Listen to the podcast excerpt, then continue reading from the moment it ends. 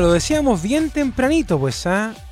Hoy día saludamos a todas las Teresitas, porque hoy día es Santa Teresa de los Andes. ¿ah? Y ya tenemos por acá alegría y fiesta para compartir acá en eh, la primera de Chile. Pues 10 de la mañana con 33 minutos. Como lo decíamos, en la mañana bien tempranito, siempre cuando comenzamos el programa anunciamos el santoral del día, pues. Y hoy, propio de nuestro país, pues. ¿ah? Algo que ya es parte de nuestra sociedad, de la, de la devoción popular y de la religiosidad también de nuestro país. Nos referimos a Santa Teresa de los Andes, ¿ah? la primera santa chilena. Y para hablar de ella, de su historia, de su vocación y de la trascendencia que tiene hasta el día de hoy, estamos acá nuevamente después de mucho tiempo, ¿ah? de- desde antes de la pandemia que no teníamos esta visita ilustre por acá en los estudios de la Primera de Chile. Don Pedro Donoso y también está Catalina por acá con nosotros que nos acompaña mañana en su bloque, pero que también está acá en esta mañana. ¿Cómo estás, Catita? Buen día. Muy buenos días, muchísimas gracias Leito por invitarnos en esta mañana que usted bien ha dicho, celebrando el natalicio de Juanita Fernández Solar, más bien conocida como Sor Teresa de los Andes, porque esta semana tenemos una celebración bien importante. Saludamos a todas las Carmen para el 16 de julio y hoy se celebra a Sor Teresita de los Santos y como bien ha dicho este leito, una de las primeras santas. Así que hemos de- él mismo propuso invitar a Pedro Donoso, un gran estudioso de este personaje como esta gran santa que además ha hecho conferencias en varias partes, como en España, en Cuba, en Guatemala, en Panamá, en Puerto Rico, en República Dominicana, ilustrando de cuál es la historia, el origen y la biografía de eh, Sor Teresa de los Andes, estudioso del Ministerio Carmelita, que también eh, ha otorgado, tiene una página web, que ahí le vamos a preguntar para que nos dé todos los detalles, y estamos muy contentos de eh, que pueda visitar aquí nuestro programa. Bienvenido, don Pedro Donoso, que también es mi papá. Eso es lo más Valga importante, ah, me está entrevistando mi hija. Eso es lo más importante. Bueno, yo les quiero contar de que mi padre, eh, él eh, todas las mañanas y todas las tardes, él se dedica a enviar el, el conocimiento, la reflexión y la misa diaria. Y además ha hecho un gran labor y ha preparado varios libros dentro de su historia. Son nueve libros, aquí le tenemos solamente algunos ejemplos. Aquí lo vemos en pantallita. Sí, pues. Y Que ha hecho los 100 días de Jesús en la tierra Mil. Los mil días. Eh, ha hecho Santa Teresa de Jesús y también, obviamente, de Sor Teresita de los Andes. Así que hoy, ¿a quién más le podíamos pedir que nos viniera a hablar de esta tremenda santa? Y sobre todo queríamos empezar por, por algunas frases típicas, por unos sentimientos de apreciaciones. Porque siempre hablamos de la biografía, pero vamos a hablar también de sus frases, de qué fue lo que ella dijo. O sea, eh, voy a comentar eh, o, o- o prácticamente decir algunas frases, sentimientos y aspiraciones Sí. para irla conociendo. ¿Qué tal es eh, Juanita Fernández Solar? Santa Teresa de Jesús de los Andes, primera santa carmelita chilena. Se cumplen 102 años. ya. 102 años desde que partió ya a- al cielo. Y una santa, como bien dijo Leito, muy visitada en su santuario. Vamos a comentar un poquito sobre todo eso. Entonces quiero comenzar eh, este, esta charla o esta entrevista con algunas frases para que vayamos conociendo eh, cómo era ella, cuál era su sentimiento fundamentalmente, porque siempre comenzamos con la biografía, pero ahora vamos a hacer en el momento que tú digas. Y Juanita decía, eh, nosotros en Chile siempre hablamos de Juanita, pero también es muy conocida como su nombre religioso, Teresa de Jesús de los Andes o Teresa de los Andes. Ella decía, cuando veo que encuentran algo hermoso y se alegran con ello, yo me digo, solo Jesús es hermoso. Él solo me puede hacer gozar. Y luego dice, yo lo llamo, lo lloro, lo busco dentro de, de mi alma. Y quiero que Jesús me triture interiormente para hacer hostia pura donde Él pueda descansar. Eh, quiero estar sedienta de amor para que otras almas posean ese amor. O que yo muera a las criaturas y a la misma para que Él viva en mí. Vamos viendo que su sentimiento es de un enamoramiento total por Jesús. Dice, hay algo bueno y bello, verdadero, que podamos concebir que en Jesús no esté. Y ahora quiero seguir con algunos de sus sentimientos también. ¿Cómo se sentía ella? Ella decía que feliz soy porque he sido cautivada en las redes del divino pescador. Y dice, soy su prometida, y luego celebraremos los desposorios en el Carmen, o sea, en el Carmelo. Y ella eh, dice, el 8 de diciembre me comprometí, mi pensamiento no se ocupa sino de él, y mi ideal es un ideal infinito. Y sigue exclamando, oh, soy feliz. Puedo decir con verdad que el único amor de mi corazón ha sido Él, y se refiere a Jesús. ¿Y cuáles eran las aspiraciones que ella tuvo, Teresita, desde muy joven?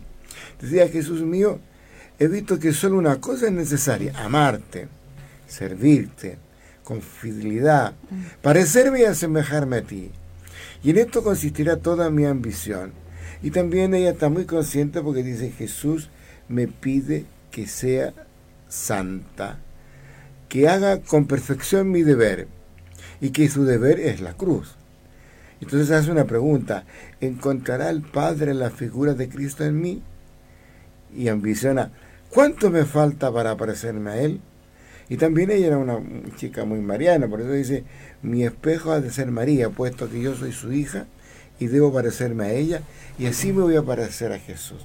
Eso podría yo decir como, en principio, cuáles eran sus sentimientos, sus aspiraciones, cómo pensaba ella. Mm. ¿Mm? Pero ella era bien jovencita cuando empezó al convento y tenía una hermana también que era carmelita. bueno, hablemos un poquito de la biografía de, de, Juanita. ¿eh? Eh, hablemos quién era esta chiquilla, porque para mí es una chiquilla tan, joven. Santa Teresa de Jesús de los Santos, que es su nombre religioso, ella se llama Juanita Fernández Solar, es la primera eh, chilena y la primera carmelita americana que alcanzó el honor de, los altares. Ella escribe en su diario un poco eh, cómo es su biografía. Ella dice, nací en el año 1900, el día 13 de julio, o sea, un día eh, como hoy, y cuenta que mi mamá se llama Lucía Solar de Fernández y mi papá Miguel Fernández Jara. Y ella dice en su biografía, vivíamos con mi abuelito anciano, que se llamaba Eulogio Solar. Se puede decir que era un santo, pues todo el día se le veía pasando las cuentas del, rosario, era muy devoto del rosario. Y entonces dice, Jesús no quiso que naciese como él, pobre. Mm. Y nació en medio de la riqueza eh, y regalona de todo, porque ella viene de una familia que tenía una buena situación, digamos, económica y cuenta que yo era la cuarta de la familia, entonces empieza a relatar que la primera se llama Lucía, que tenía siete años, Miguel es el segundo hermano de seis años, y Lucho el tercero tenía tres años cuando ella comenzó a relatar cuando nace, y después de poco, después nació la Rebeca. Rebeca es la hermana que después la siguió en el, Carmelo. Después que ella parte al cielo, Rebeca entra al, Carmelo y tenían ocho meses de diferencia. Y él dice que era yo tan regalona y muy tímida. Rebeca es lo contrario. Pero las dos éramos muy regalonas, entonces hacíamos con mi abuelito lo que se nos daba la gana, lo, lo, que quería. Y entonces ella cuenta en su biografía que desde los seis años ella asistía con su mamá casi a diario a la Santa Misa y suspiraba ya por, la comunión y ella recibe su primera comunión un 11 de septiembre del año 1910. Entonces ella, a partir de ese minuto, ella procuraba comulgar eh, diariamente. ¿ah? Y también desde su niñez vivió una vida muy, muy mariana, que fue uno de los cimientos fuertes de su vida espiritual. Y el conocimiento y amor de la Madre de Dios vivificó y sostuvo todos los momentos de su camino en el seguimiento de Cristo. Y para avanzar un poquito más en su biografía, ella estudió en el Colegio del Sagrado Corazón entre el año 1907, a los 7 años, y 1918. Eh, fue profundamente afectiva, se creía incapaz de vivir separado de los suyos, sin embargo ella asume generosamente la prueba de estudiar en régimen de internado em, en los tres últimos cursos y eso le sirvió ya como entrenamiento para separarse definitivamente de su familia cuando entra al Carmelo, algo que pasa recién en el 7 de mayo del año 1919, ingresando al Carmelo de las Descalzas que estaban en el, monasterio, estaba en la ciudad de, de, los Andes. Claro, de hecho hay que consignar eso, Pedro, que, que justamente eh, muchas generaciones posteriores conocen el santuario de Auco, el que está ahora pero justamente la iglesia donde base está en la misma ciudad. Está en la misma ciudad, correcto. Sí. Fíjate que como una experiencia personal, yo tenía 14 años, año 1964, y estaba internado en una escuela en la ciudad de los Andes hacia el interior, en un lugar que se llama Hacienda San Vicente, era una, un colegio internado. Y cuando mi padre me lleva allí por primera vez, eh, me dice, mi padre, viajamos en moto, ¿ah? Mi padre viajaba en moto, tenía moto, sí. Y me dice, pasamos por ahí por el santuario, y me dice, mira, aquí hay una monjita, no, era muy conocida todavía, Sor Teresa, y me dijo, rézale siempre a ella para cuando, cuando pases por aquí y pídele que te vaya bien. Yo le digo, bueno, ya papá, sí, pero no le tomé ningún interés, tenía 14 años. Y entonces siempre que volvía a casa me decía mi papá, Pedro, ¿pasaste a ver a la Sor Teresita? Yo le decía, sí, pero me escapaba para que no me preguntara nada si no había pasado. Y un día pasé por ahí, de verdad, porque me, preguntaba tantas veces y me encontré con una monja externa que después fue interna. Y me prestó un librito que se llama Un lirio en el Carmelo. Y, ahí, aquel tiempo no había fotocopia, no había nada donde tomar nota más que en un cuaderno. Y entonces no me nota algunas palabras, que son un poco estos sentimientos que hablé del principio. Entonces yo llegué muy contento a mi casa y le digo, papá, pasé como tú siempre me dices. ¿De verdad que pasaste? Sí, mira, y tal, y tal cosa. Menos mal que al fin pasaste, me dijo. Mm. O sea, nunca me había creído. Se, dio cuenta que era verdad. Que era, ahí sí era verdad. Entonces yo digo, yo conozco un poco a, esta santa hermana, ya desde muy jovencita, desde los 14 años, y en la ciudad de los Andes sí había un fervor enorme en aquel tiempo, pero que aún era Sor Teresa. ¿no? Oye, Leito, ¿y tú cuándo eh, fue la primera vez que tú conociste a Sor Teresa? Uy, yo eh, muchos años. De hecho, las primeras nociones que tengo es justamente cuando es declarada santa. Mm. Eh, por allá por el 93, si no 94, me equivoco. Sí, sí, claro. Y ahí, eh, pero igual, aún así, la figura era lejana. O sea, yo no conocía todavía el santuario, eh, no conocía la iglesia, que después la conocí, muy bonita, ni tampoco la vida de las hermanas, que, también son, son mujeres muy buenas, las hermanas carmelitas. No solamente las que están allá, sino que las que están en otros lugares, por ejemplo, Amor Eterno, las hermanitas de Puangue, que, que las quiero mucho. Eh, pero lo que me llama la atención un poco de las primeras frases que usted leía, Pedro, es justamente cómo decía la Cata tan joven, mm. pero qué profundas palabras para poder eh, referirse a, su amado Dios a la Virgen María y también a la invitación espiritual que le hace a, todos los devotos. O sea, una, una, persona tan joven en estos tiempos no tendría una reflexión profunda y teológica tan fuerte como la que tuvo justamente Juanita en ese tiempo. Sí, hay en, el mundo del Carmelo hay tres santas muy jóvenes que partieron al cielo, me refiero a Teresita de Lisieux, Isabel de la Trinidad y y Teresa de los Andes. Vivieron en un periodo de 40 años, no en la misma fecha, pero en ese periodo, y la verdad que su espiritualidad es muy distinta a la que uno puede encontrar a veces en una joven común y corriente. Eso sí es, como lo que bien dices tú, como que nacen santas también, porque encuentran a Cristo muy joven y lo sienten muy muy cercano. Se enamoran joven. Para aquellos que nos están escuchando, si los que han ido al santuario o los que quieren y desean ir, eh, ¿Usted sabe dónde está ubicado? ¿Usted qué maneja? Sí, pues esto está ahí en Auco, en Rinconada. Pues. Sí, Rinconada de los Andes, ahí yendo por la autopista hacia, los, hacia claro, Argentina. siga derechito del Monticello, no, no se pare del casino. pero es bonito el santuario. Pero Leo, no, te preocupes de lo siguiente, fíjate que, como decía mi hija, yo he dado una charla en varios países de Latinoamérica y Latinoamérica es bien conocida. pero también he dado varias charlas durante varios años en monasterios de monjas carmelitas, en conventos de monjas carmelitas, y no la conocen. No la conocen, o sea, la conocen, por supuesto, porque hay un breviario que explica, pero en cuanto a su vida es muy poco lo que conocen.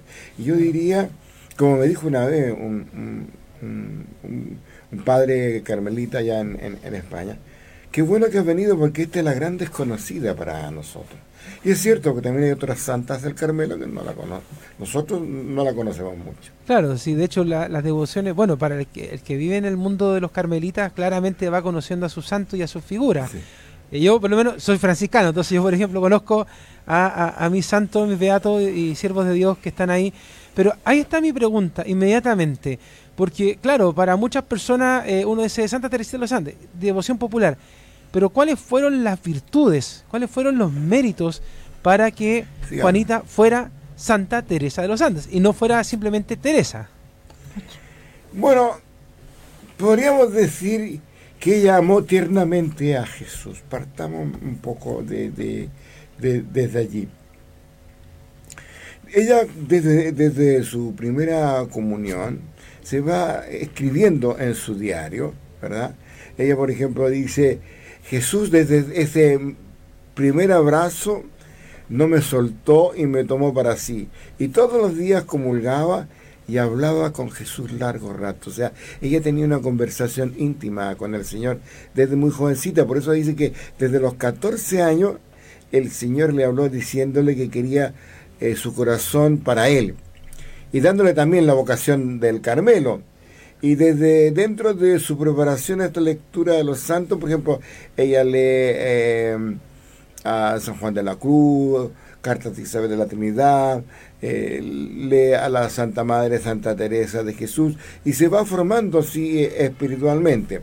Y entonces ella cuando ingresa al Carmelo como carmelita, se llama Teresa de Jesús, pero fíjate, no alcanzó a vivir ni un año en el convento porque ella murió el 12 de abril del año 1920 y las religiosas aseguraban que ya había entrado santa, de modo que en tan corto tiempo pudo consumar la carrera de la santidad que había iniciado ya mucho antes, desde su primera comunión, o sea, ella, eh, imagínate, 11 meses en el, en el, Carmelo fue todo el tiempo que ella, estuvo, entonces, por eso se dice que ella ingresó santa.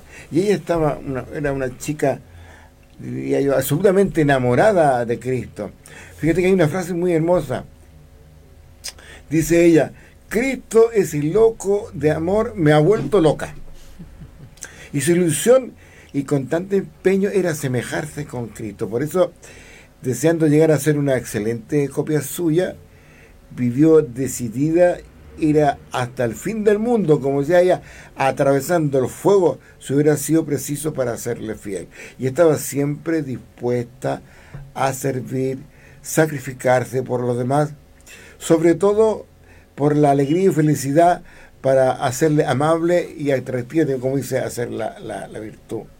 Entonces yo podríamos decir, su vida fue absolutamente normal, pero equilibrada y alcanzó una evidente madurez, integrando en la más armoniosa síntesis lo divino y lo humano, oración, estudio, deberes hogareños, deporte. Recordemos que era aficionadísima, por ejemplo, se destacó en natación y en equitación. Entonces tenemos una persona, una joven bellísima, simpática, deportista, ¿verdad? En la cual eh, ella puede despertar este hambre y sed de Dios en nuestro mundo que está materializado, pero por todo. Entonces Teresa de los Andes está en inmejorables condiciones hoy día para mover a la juventud, para arrastrar a la juventud para que sigan detrás de Cristo. Y diría yo para recordarnos a todos que es preciso cumplir este programa evangélico del amor para realizarnos como personas. Entonces, por eso yo creo que va mucha gente, porque por su intercesión siente que está derramando el Señor muchas gracias, muchos favores, de todo tipo de, de especie, de tipo, con muchos prodigios, y por eso su santuario. He visitado incluso por más de 100.000 peregrinos a veces en, temporadas de, verano y se ha convertido en el centro espiritual de Chile. Eso sí que es importante. Absolutamente. Y así Teresa viene cumpliendo entonces la misión de que ya fuera reconocida poco, poco después de la muerte, despertar hambre y sed de Dios en este mundo tan materializado. Bueno, y así fue como llegó a ser beatificada por el Papa Juan Pablo II. Recordemos que esto fue en, abril del año 87, el 3 de abril, 3 de abril. Pero no es fácil ser beatizado, o sea, tiene que tener milagros, ¿verdad? Bueno, podemos hablar un poco de sus milagros, sí, pero... Y, de hecho empieza, la colonización empieza en el año 47, o sea, esperaron 27 años para después de su muerte para empezar a, este proceso canónico. Claro, ah, mira, vamos a hablar un poquito de la canonización pero voy a completar un poco la idea de Leo, porque ahora entiendo la pregunta mejor. ¿Qué mérito hizo para llegar al altar? Claro. Eso es, claro.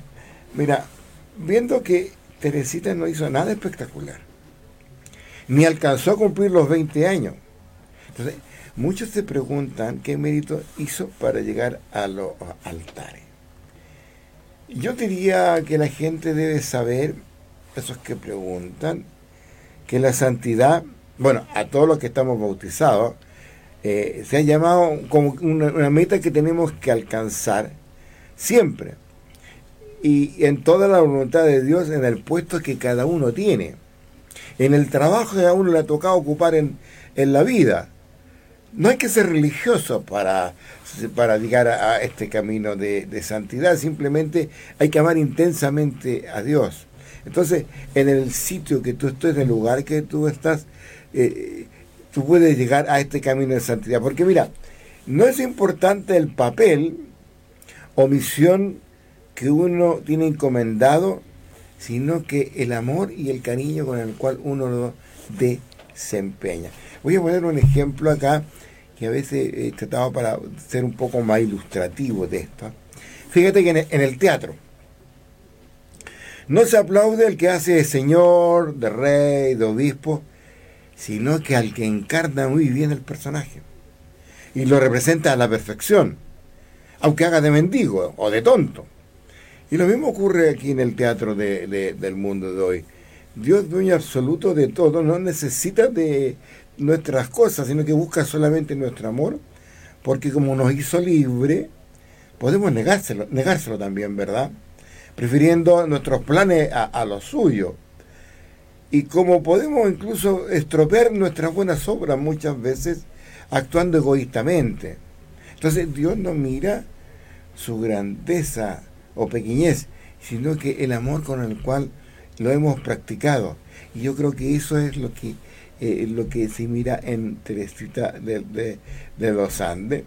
Y esta doctrina es lo que se desprende siempre. Mira, hay una carta de San Pablo que dice que tú puedes hacer figuras potentes en este caso como como Santa Teresa de los Andes, uno se da cuenta que la santidad no es por cosas extraordinarias, sino por lo ordinario. Las cosas ordinarias de la vida. Porque finalmente uno eh, se podía preguntar quizás qué pasaron en esos 11 meses que ella estuvo como, como religiosa carmelita, qué fue lo que vivió ahí. Porque, porque como usted decía, ya al momento de ingresar, eh, ya tenía ese olor a santidad que tienen estas personas que trascienden en el mundo. Pero también quizás algo pasó también en esos 11 meses que también obviamente para el resto de los carmelitas que estaban ahí, obviamente invita a, después de su partida, a que su figura trascienda. Pues. No, solamente quede como una, una, hermana más que pasó y falleció y, y la vida sigue. Sí, entonces me hablé un poquito de su espiritualidad, una, en pocas palabras, porque a pesar de, de su juventud, 19 años, y de su cortísima vida en el Carmelo, como tú nos recuerdas, 11 meses, su espiritualidad es muy rica, es muy, muy, muy transparente. Cuando uno lee eh, el, su precioso libro, eh, abundante cartas que ella tiene, sobre todo su, su, diario, que lo escribió a partir del año 1917, dos años antes de entrar al, al convento, con el título de la historia de la vida de una de sus hijas, uno puede apreciar, diría yo para que se entienda, los quilates que tiene esta alma extraordinaria. Por ejemplo, ella escribe, la mirada de mi crucifijo me sostiene. O, qué feliz soy, he sido cautivada en las redes amorosas del divino pescador, ¿verdad? Jesús mío, he visto que una sola cosa es necesaria, amarte, servirte con fidelidad, para hacerme semejante en todo a ti. Y también ella, como lo dije antes, tenía una devoción muy especial por María. Ella dice, la Virgen María me ayudó a limpiar mi corazón de toda imperfección y mi devoción especial era la Virgen. Ella conversa, habla, tiene una experiencia mística. Yo le contaba todo. Sentía su voz dentro de mí misma. Mi espejo ha de ser María, puesto que soy su hija, y tengo que parecerme a ella porque así me voy a parecer a Jesús. Además, el amor al Carmelo que ella tenía era bastante intenso, ¿verdad? Eh, entonces uno cuando piensa un poco en su espiritualidad se va dando cuenta de que ella cuando entra al Carmelo es como que ya eh, llegó a una meta final, pero ella ya venía santa desde antes. Y eso lo han mirado eh, para, para poder también hacer todo este proceso de canonización que culmina con el con, lo del Papa Pablo II, ¿verdad? Y que tú recordabas un poco antes, ella este proceso empezó, fíjate, en el año 47, no, no, no fue muy nuevo. Lo que pasa es que estuvo un tiempo eh, congelado, por decir así, en pausa, y luego es reactivado en el año 76, ¿verdad? Habían muchos religiosos que estaban convencidos de su virtud. Entonces, eh, ellos, estos religiosos que vivían en Chile, muchos padres eh, eh, españoles que vivían, se dieron cuenta de, de, su vida y bueno, creyeron oportuno reactivar el proceso. Y fue muy oportuno porque el Papa Juan Pablo II la canonizó el 21 de marzo del año 1993. Sí, eso tenías tú toda la razón, de repente se me van algunas cosas. Y porque una santa tan joven, enteramente normal, equilibrada, sencilla, alegre, deportista, simpática, y que amó y vivió plenamente la vida, es un regalo de Dios para una sociedad como la nuestra, con un porcentaje muy elevado también hoy de, de jóvenes. Y porque como enamorada de Cristo, contagia jóvenes y adultos de su amor. Por eso yo creo que eso es lo que ella trae cuando muchos jóvenes hacen estas peregrinaciones, esta romería, para llegar al santuario. Y porque nos convencerá de que solo a base de espíritu de superación y de esfuerzo vamos a madurar y realizarnos como persona. Y lo que nos enseña ella que olvidando a sí misma y sacrificándose por los demás, nos señala el camino que conduce a este equilibrio humano que podríamos decir la verdadera felicidad. Yo, eh, yo me, gusta mucho porque sobre todo cuando uno va al altar ve el antes y después, la gente que va devota con fe y después cuando vuelve y pone sus plaquitas y deja sus reliquiarios y deja sus recuerdos agradeciendo a la santa por, por, por haberla escuchado. Pero hay una parte que yo leí en sus escritos que dice que eh, como que ella siente que Cristo le habla y que dice, bueno, que, que, que porque ella tenía poca paciencia para escuchar, que él estaba solito en el altar y no se quejaba, que él quería que la acompañara más. Entonces ella decidió que iba a estar más tiempo con Cristo y también eh, que ya no se iba a quejar más del dolor por estar de rodilla, pero que le iba a acompañar y, y disfrutaba consigo mismo estar sola. Entonces yo quería saber qué pensaba ella en estas reflexiones cuando él, ella, eh, porque ella decía que conversaba con Cristo. Solo Dios nos basta para ser dichosa, decía Juanita. Y entonces eh, ella entiende que, que el Señor le propuso una vocación y que, y, que era ser religiosa mm. y que sea carmelita y ella quería vivir siempre con Dios en el fondo del alma. Cuando ella tenía seis años, año 1906, comienza a tomar eh, conciencia y dice que Jesús a mis seis años comenzó a tomar mi corazón para sí. Entonces Jesús dice que desde, el primer abrazo no la soltó nunca. Y todos los días, como dije antes, comulgaba con Jesús, o sea, conversaba con Jesús, largo rato. Pero también tenía una gran vocación de conversación con la Virgen. Ella dice que se sentaba y le contaba todo a, la Virgen. Ella, desde muy jovencita, hablaba. Y fíjate que cuenta ella que en el año 1913 le vino una fiebre espantosa. Mm. Y, y decía que el Señor me llama. Y a los 14 años dice que tuve una, me envió una apendicitis que me hizo oír su querida voz y que me llamaba para hacerme su esposa en el Carmelo. O sea, ella siempre quiso ser esposa de, Jesús.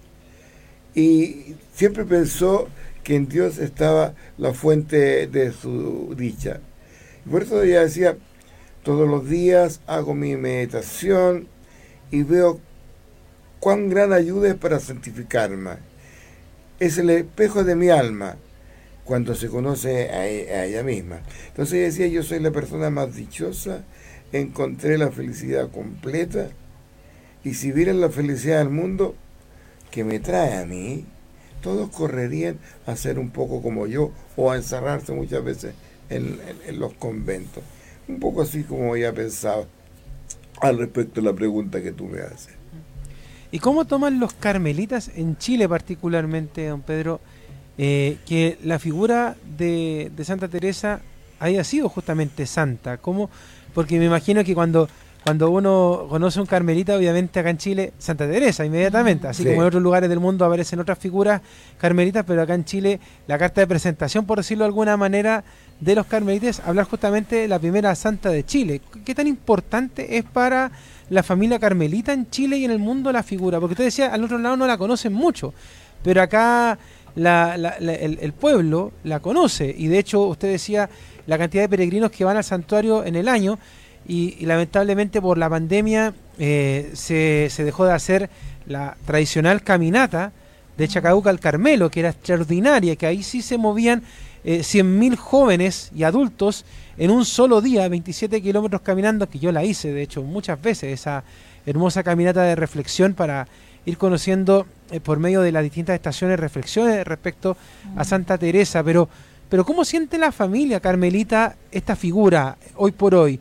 en un Chile que quizás es muy distinto a este Chile del 93 cuando fue canonizada, a un Chile muy distinto en el que incluso la misma Juanita vivió, que dicho sea de paso, somos cada día menos creyentes.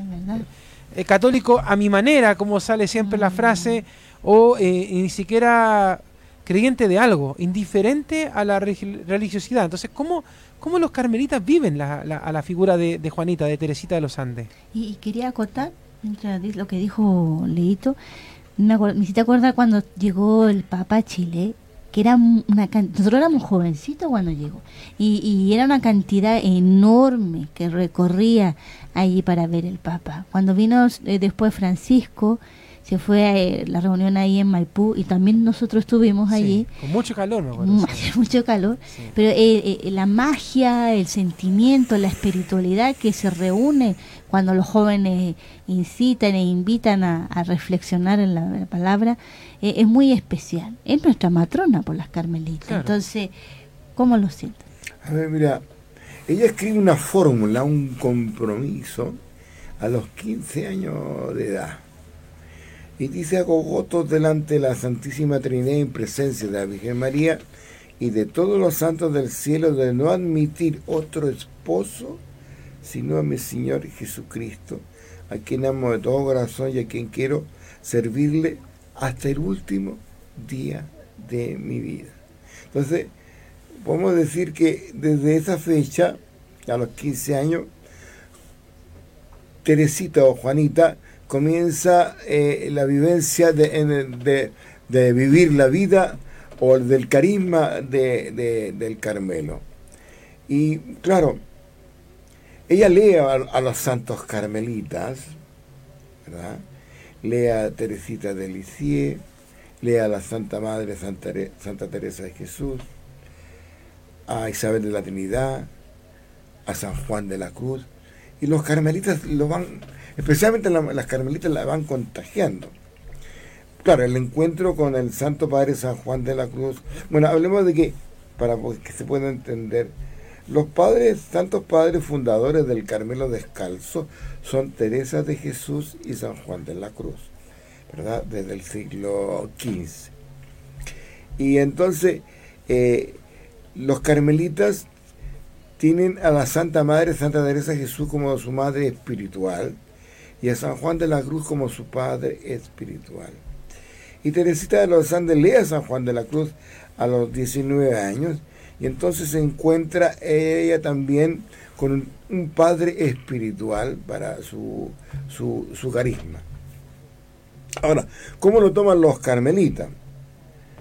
El Carmelo descalzo, porque hay dos Carmelos, Carmelo calzado y Carmelo descalzo. En Chile conocemos más el Carmelo eh, descalzo. El Carmelo descalzo debe tener más o menos unas 4.000, 5.000 monjas en el mundo, activas, ¿verdad? Eh, debe tener unos 2.000 y tantos frailes, puedo equivocarme, ¿verdad? Que están activos hoy día, y debe tener unos 20.000 seglares. O sea, la, la, orden del Carmelo es bastante grande y hay países en los cuales tiene mucha presencia en países latinoamericanos como Colombia, por ejemplo, tiene una muy buena presencia en Centroamérica, en España, en África, en toda Sudamérica, en la India. En la India dice que hay cerca de 600 frailes carmelitas hoy día, una gran cantidad. Y entonces es una espiritualidad, el Carmelo, ¿verdad? Que tiene, como dije antes, sus padres eh, fundadores que Santa Teresa de Jesús, San Juan de la Cruz, como sus padres espirituales, ¿verdad? Y Santa Teresa de Jesús, también conocida como Santa Teresa de Ávila, es maestra de oración. Ella tiene una gran escuela de oración en el mundo espiritual. Y San Juan de la Cruz también. Entonces, cuando los carmelitas ven que eh, una joven como Juanita, ¿verdad? se va enamorando también de sus santos padres, que ellos, todo el mundo en el Carmelo está enamorado también de ellos. Por supuesto que es un gran gozo tener una santa más en, el, en, el, en el, Carmelo. Hay que tomar en, consideración de que eh, Juanita Fernández Solar estuvo, como dije antes, muy poco tiempo en el Carmelo, tan solo 11 meses. Pero ella como que quiere ser carmelita desde los 15 años y para el Carmelo es un gran gozo tener una santa joven. Mira, en el Carmelo hay unos 40 santos aproximadamente y algunos muy conocidos. Y tenemos como doctora de la iglesia a Santa Teresa de Jesús, doctora de la iglesia a Teresa Lisieux, doctor de la iglesia a San Juan de la Cruz, bueno, y muchos santos, ¿verdad? Que tienen, digamos, eh, esta espiritualidad, este carisma, todos santos místicos, ¿verdad? Y es un gran orgullo para el Carmelo tener una santa tan joven. Hay otras santas jóvenes también, eh, otras que van en camino de, de, santidad y son muy jóvenes.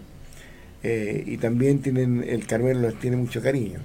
Y creo que, el, por ejemplo, en la Santa Teresa de Lisieux, yo aproveché de ir allá cuando estábamos en Francia, eh, tiene mucha relación con Santa Teresa de los Andes porque las dos son jóvenes, las dos entran muy jóvenes al, al convento y también las dos mueren muy jóvenes. Entonces, igual puede haber alguna inspiración entre Teresita de los Andes con Teresa de Lisieux.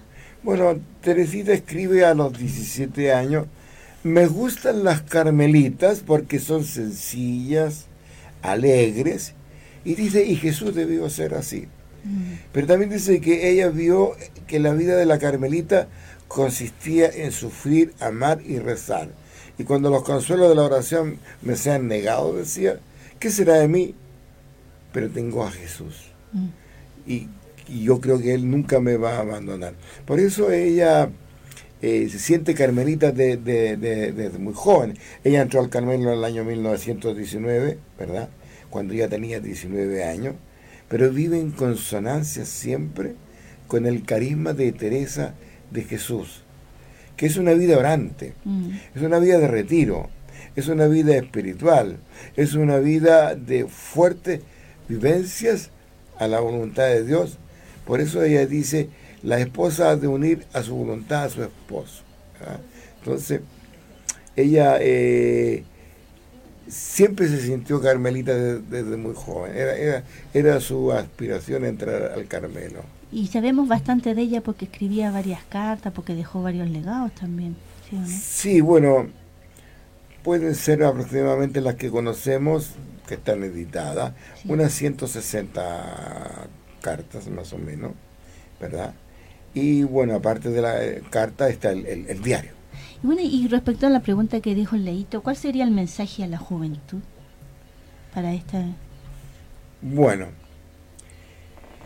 yo creo que su santidad tenía la propiedad de ser muy atrayente.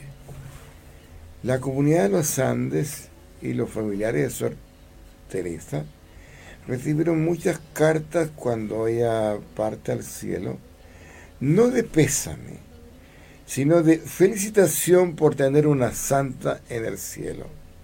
Fíjate que los periódicos de Santiago hablan muchas cosas de su santidad, algo insólito porque ellos se fijaron en una carmelita de clausura y, publicaron, eh, cuando muere Teresita, publican en los diarios de Santiago eh, las virtudes de, de ella.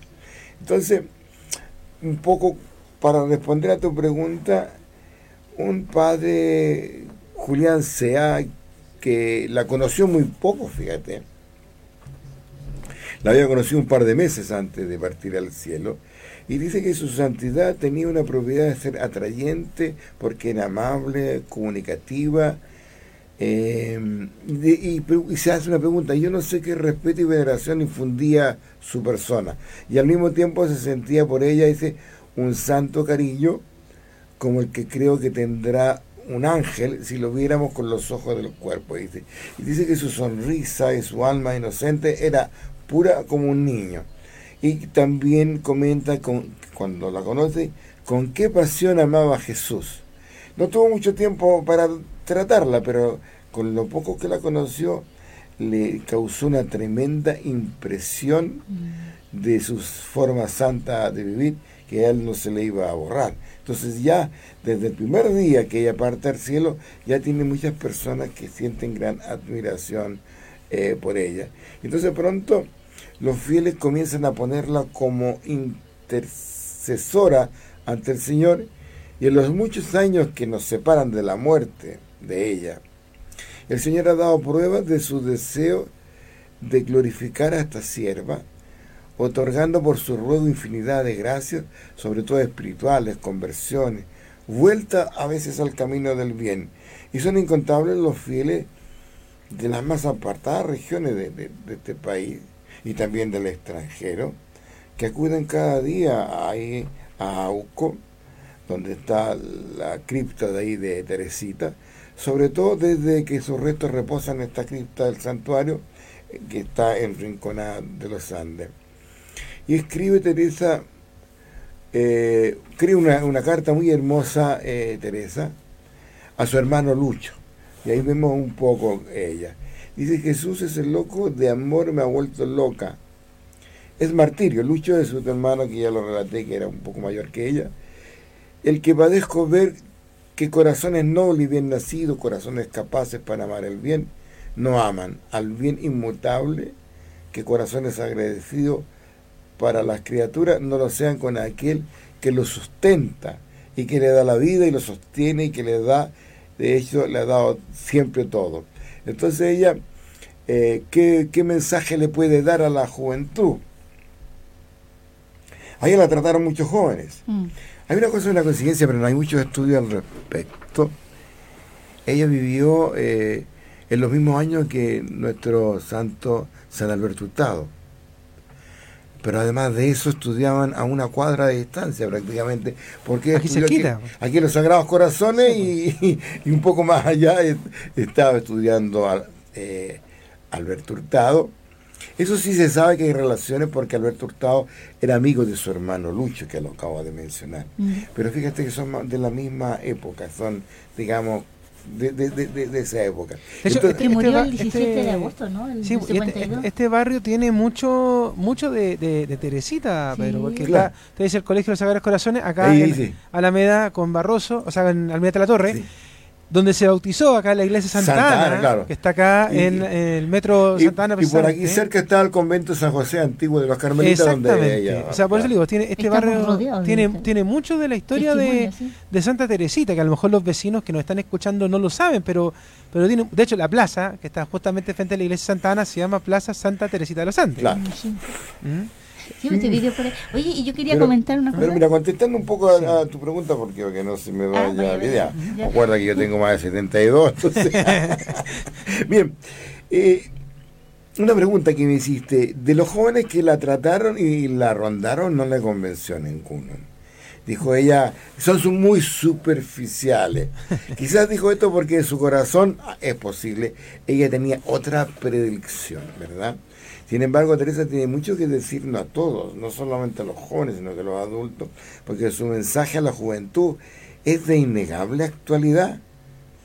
Algunas veces se organizan, como eh, me dijo Leo que había hecho una caminata, caminata donde ¿cuántos participaban? ¿40 mil jóvenes? Y muchos más. Y muchos más. Y caminan 30 kilómetros. O sea, claro, eh, eh, estos tiempos de pandemia han suspendido muchas de estas actividades. Pero con todo, Buena parte de la juventud que sigue a Teresa de los Andes, yo siempre eh, lo he dicho, es por gente jóvenes sanos y responsables, irresponsables. Es decir, sabe a dónde va y, van bien encaminados. Yo soy testigo de que hay muchos que hablan estupendamente de, Teresa, jóvenes, y da gusto escucharlo, porque son gente joven dice, bueno, se están interesados por ella. Y se ven ilusionados por ser auténticos, también para realizarse plenamente por tener valores humanitarios. Los jóvenes siempre se, especializan mucho en esto y por siempre pensando en construir un mundo más nuevo, un mundo más unido. Eh, y siempre señalan que es una, una buena meta. Los, los, adultos como que nos olvidamos de esto, pero el sueño de los jóvenes siempre ha sido eso, un mundo más humano, más nuevo, más solidario. Pero también hay que reconocer que hay muchos jóvenes que no les gusta el camino que conduce a ella y muchos se apartan de mm. él. Mm. Y esta es la misión que tiene Teresa, señalar la ruta a la juventud de hoy y recordarle que el único camino que conduce a la plena realización humana es el esfuerzo, la autodisciplina, el control de sí mismo. En palabras evangélicas, como dice el Señor, tomar el arado sin mirar para atrás y determinarse a abrir surco para que allí caiga la buena semilla. Bueno, y luego crezcan buenos frutos y flores. Entonces, el mensaje es de innegable actualidad cuando tanta juventud se muestra alérgica a toda norma y proclama como única regla válida su propio capricho, su talante. El me gusta, el no me gusta, me nace, no me nace. No hay pedagogo ni formador serio que apruebe esta actitud. Al contrario, todos ellos, cuanto aspiran a formar su carácter y personalidad, le exigen borrar de su vocabulario muchas palabras que hoy día no debieran usarse. por ejemplo, cosas simples, me gusta, no me gusta. ¿Por qué? Porque hay que cambiarla muchas veces por debo y no debo. Y actuar en consecuencia y la experiencia le da la razón. Sin autodisciplina, sin control de sí mismo, no se forja una persona, no se conoce la perseverancia, y no se llega a la plena meta. Por eso Teresita escribió, jamás me dejaré llevar por sentimientos y por el corazón, sino que por la razón y mi conciencia. Y luego dijo también, todavía soy orgullosa, me voy a proponer abatir hasta los últimos gérmenes del amor propio. Entonces es una chica joven que lleva a los jóvenes y también a los adultos hacia la plenitud humana. Mira qué lindo. ¿eh? Pero yo, sé que usted tiene una página web donde podemos encontrar mucha información siempre. Oye, ya que tienes el libro atrás, quería invitarte que mira, da la vuelta. Sí. No, pues sí, ya lo vi, ya. Y mira, quería a ver si se ve aquí. Muy bien acompañado. Porque resulta que quería que Don Antonio nos contara, porque él ha, ido narrando en varios lugares sobre Teresita y cómo ha sido el recibimiento afuera de Chile mm. sobre nuestra santa. Mira, eh, esa foto de ahí atrás Es una foto que está tomada en La Habana, en Cuba. Y no sé si me dejas contar una experiencia. Pero claro, por supuesto. que espero que se tome de buena manera. Eh, este libro dice, ¿qué hizo esta joven para ser santa? Y entonces quiero contar yo una, una anécdota. ¿De dónde saqué este nombre? Resulta que en una ocasión yo estaba dando una charla de Teresa de los Andes ante una audiencia de unas 120 personas en La Habana, en el convento de las monjas carmelitas descalzas. Y era un evento muy especial, porque no siempre se da esta posibilidad, porque hay que tomar en cuenta que durante muchos años las iglesias católicas estuvieron clausuradas. Yo conocí con varios, yo he ido en siete ocasiones, y muchas veces me contaban los sacerdotes que hacían misa solo, que entraba una persona o dos por miedo a, ir a la iglesia para que no los tacharan de que ellos eran seguidores de la- del opio al pueblo, como decían algunos. Es una realidad, una verdadera realidad. ¿eh?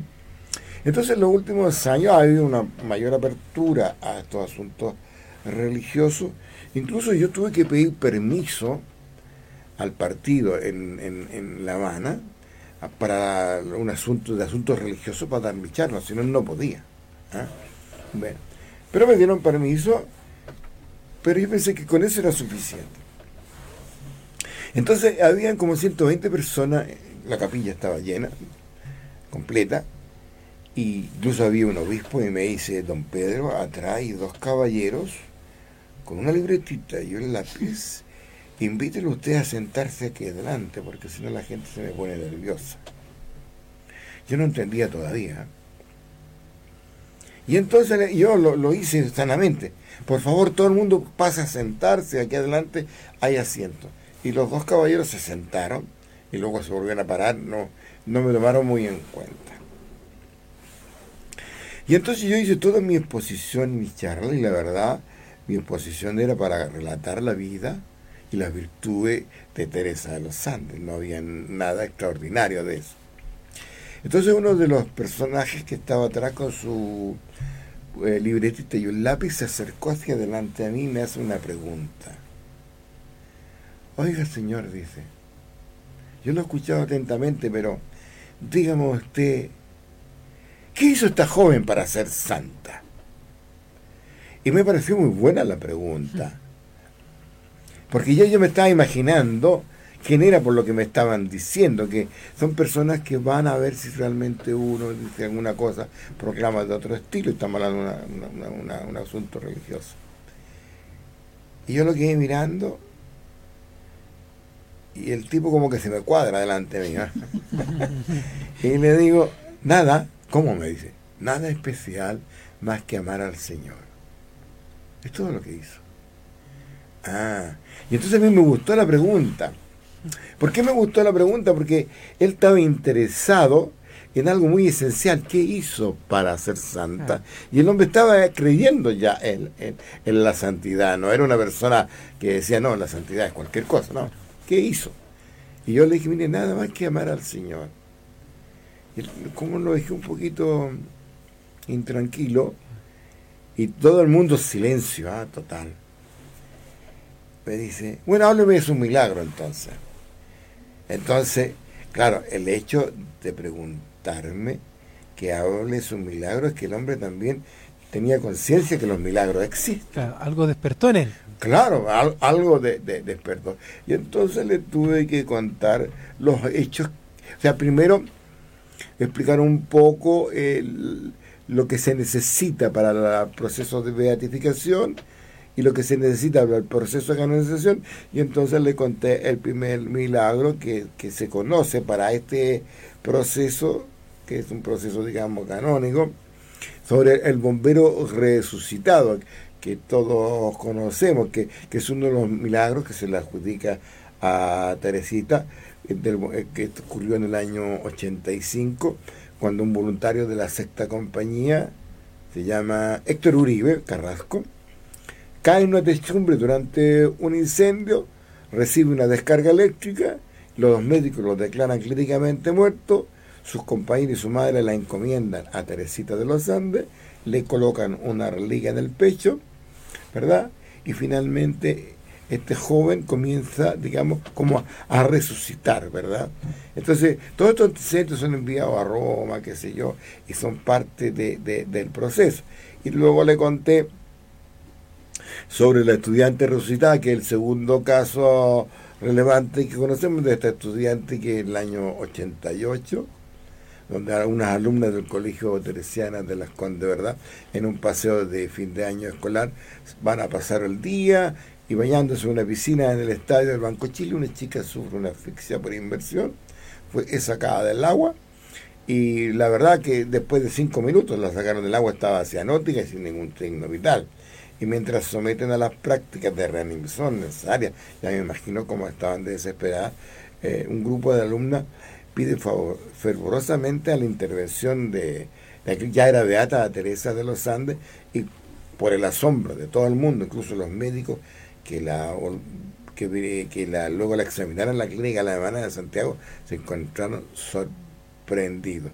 Y la verdad que estos son, digamos, son los milagros que se piden en Roma y que se llevan en acta al Vaticano y que son parte del proceso de beatificación primero y después de, de mm, canonización. Y después de explicarle esto, el hombre dijo, yo la verdad Nunca he sido católico, me dijo, pero siempre estoy esperando un milagro. ¿Y cuál es el milagro que usted espera? Porque había una conversación ahí, mucha gente. El milagro que yo espero es creer. Y a mí me pareció una cosa muy madura, porque la fe es un don que te regala Dios. Y él quería ese milagro, creer, fíjate. Entonces, cuando tú me preguntas, ¿cómo ha sido? Te cuento estas dos experiencias yo creo que eh, el, ir a, otros países, hablar de, Juanita y esto que, está aquí, esta foto es de, La Habana, de Cuba, a mí me pareció una experiencia muy interesante en un pueblo que está necesitado de fe, despertando a la fe, ¿verdad? Que ha sido un poquito reprimido, no quiero meterme en política, pero ha sido un poco reprimido en cuestiones de, fe por, durante muchos años. Entonces, yo vi una recepción muy buena. Ah, una cosa que es curiosa, así, para, para, hacer tan larga la charla. Cuando me preguntan, ¿cuánto tiempo va a durar tu charla? Me dice la, la priora del Congreso. Y le dije unos 45 minutos. Ah, eso es muy poco, me dice. bueno, podríamos prolongarla más. No, le dije, porque se me va a aburrir la gente. No, me dijo, aquí la gente está acostumbrada a escuchar siete horas un mismo discurso y no se para nadie, dijo. Tranquilo. del caballero. entonces me dio confianza para hablar. Entonces yo creo como pero, pero que sabe, don Pedro, eh, a propósito de la, pregunta que le hace la primera, eh, justamente pasa eso, uno está de repente tan interesado en el tema que media hora pasa una hora, de una hora a dos horas, e incluso terminada la charla siempre igual quedan dudas, interrogantes eh, para seguir conociendo la figura de Santa Teresita conocer también la figura de los carmelitas. De hecho, esta semana para la familia carmelita es bien potente porque hoy se celebra Santa Teresa de los Andes y el día sábado estamos celebrando a la, Reina Madre de Chile. La Virgen del Carmen, sí. Claro, entonces es, bien interesante esta semana para ustedes. Yo le voy a contar una anécdota. ¿Ah? El otro día fui en la casa de un amigo, hace tiempo, hace como un par de meses, en abril o mayo. Eh, que entonces resulta de que voy, salvo a la mamá y la mamá tenía una, una virgen. Y le digo, uy, qué grande ese virgen, qué bonita, llévatela. No, no, si tengo otra más, llévatela más. Como que la virgen te quiere. Ya me la llevé. Y andaba yo con mi virgen pues, así de grande, así, como casi medio metro.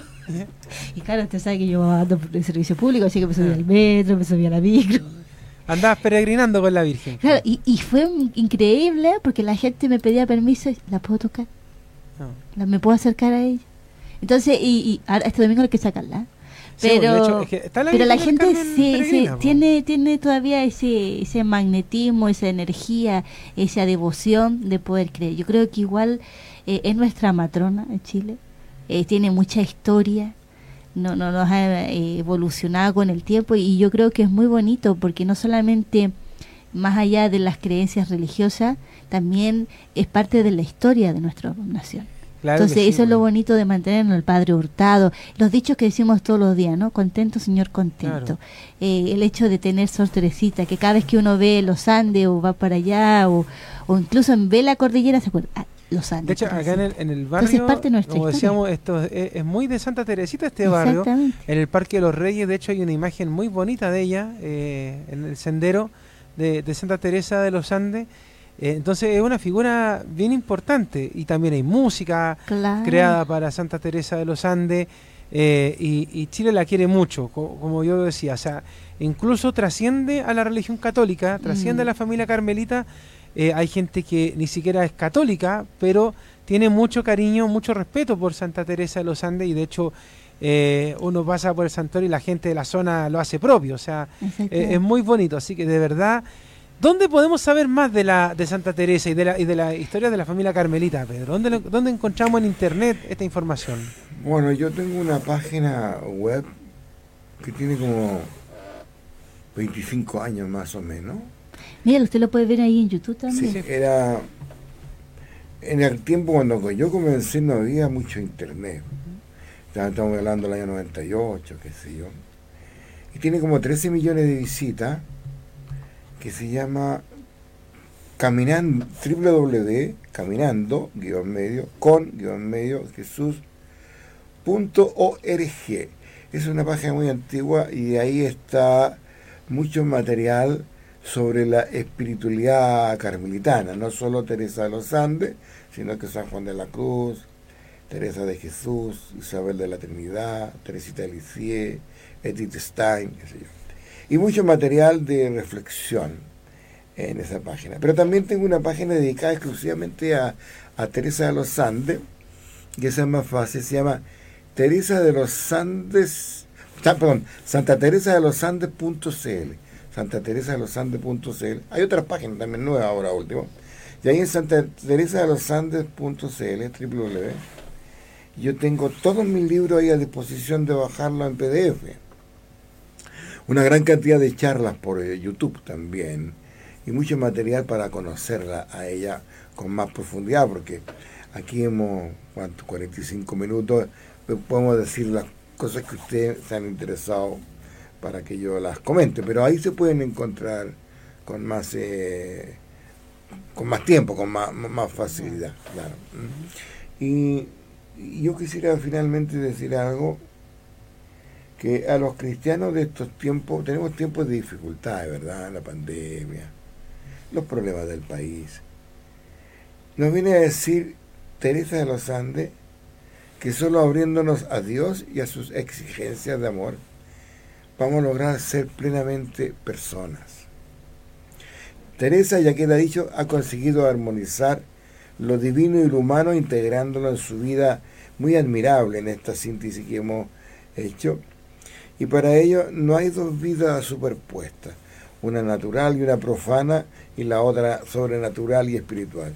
No hay sino una única vida humana que se planifica por el amor divino, que se diviniza, pero está viviendo abierta a la voluntad de Dios y no apartándose de, ella, ¿verdad?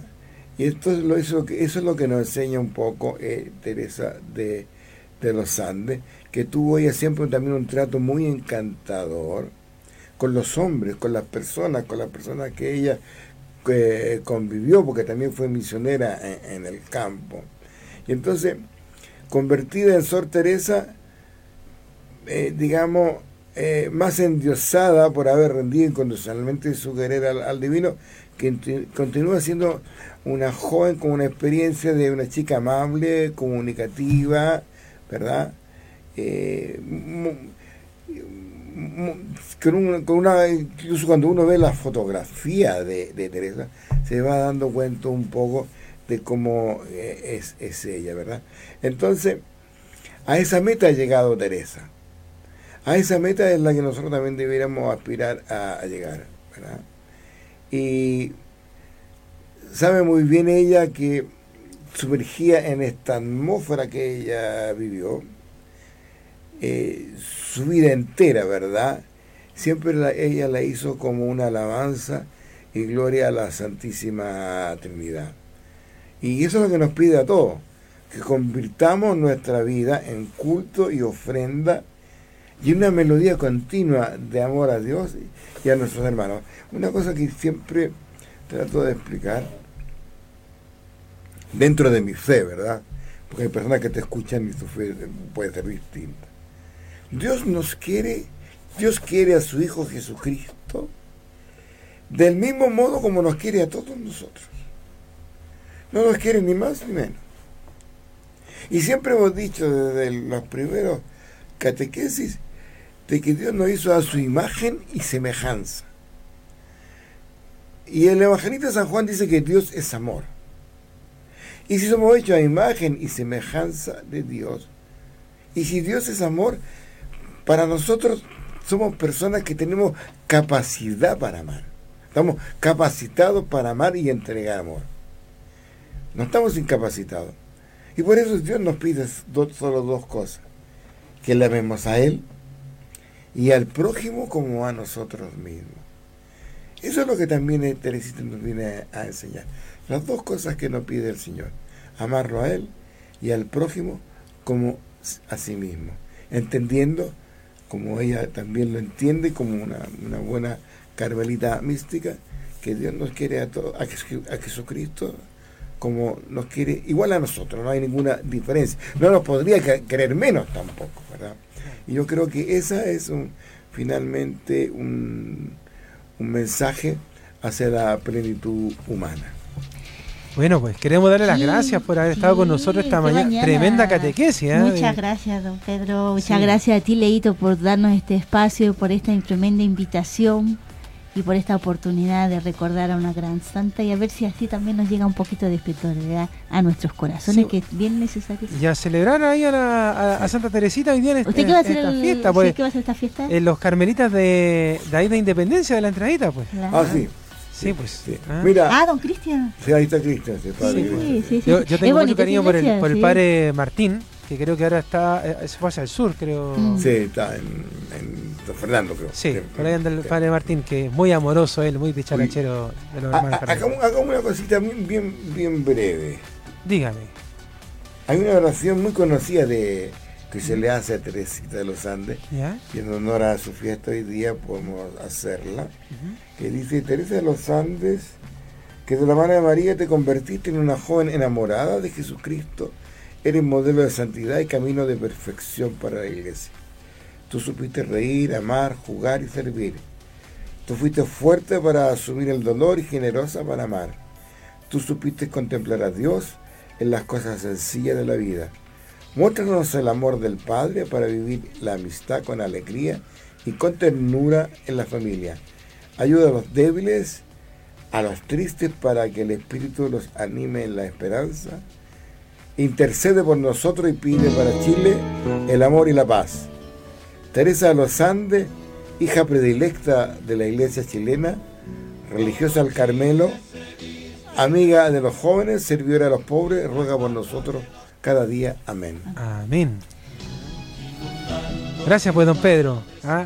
Esperamos más adelante también para que sigamos hablando, pues, ¿ah? Bueno, hay muchos temas por temas de la hablar. Sí, pues. Muchos temas, sí. Un abrazo, pues. Muchas gracias. Gracias, nos despedimos. Y contigo nos vemos mañana, porque nos vemos mañana. ¿Ah? Fíjense, pues, Pausa y seguimos portaleando la mañana acá en la primera de Chile. para que tu pueblo llegue a ser feliz.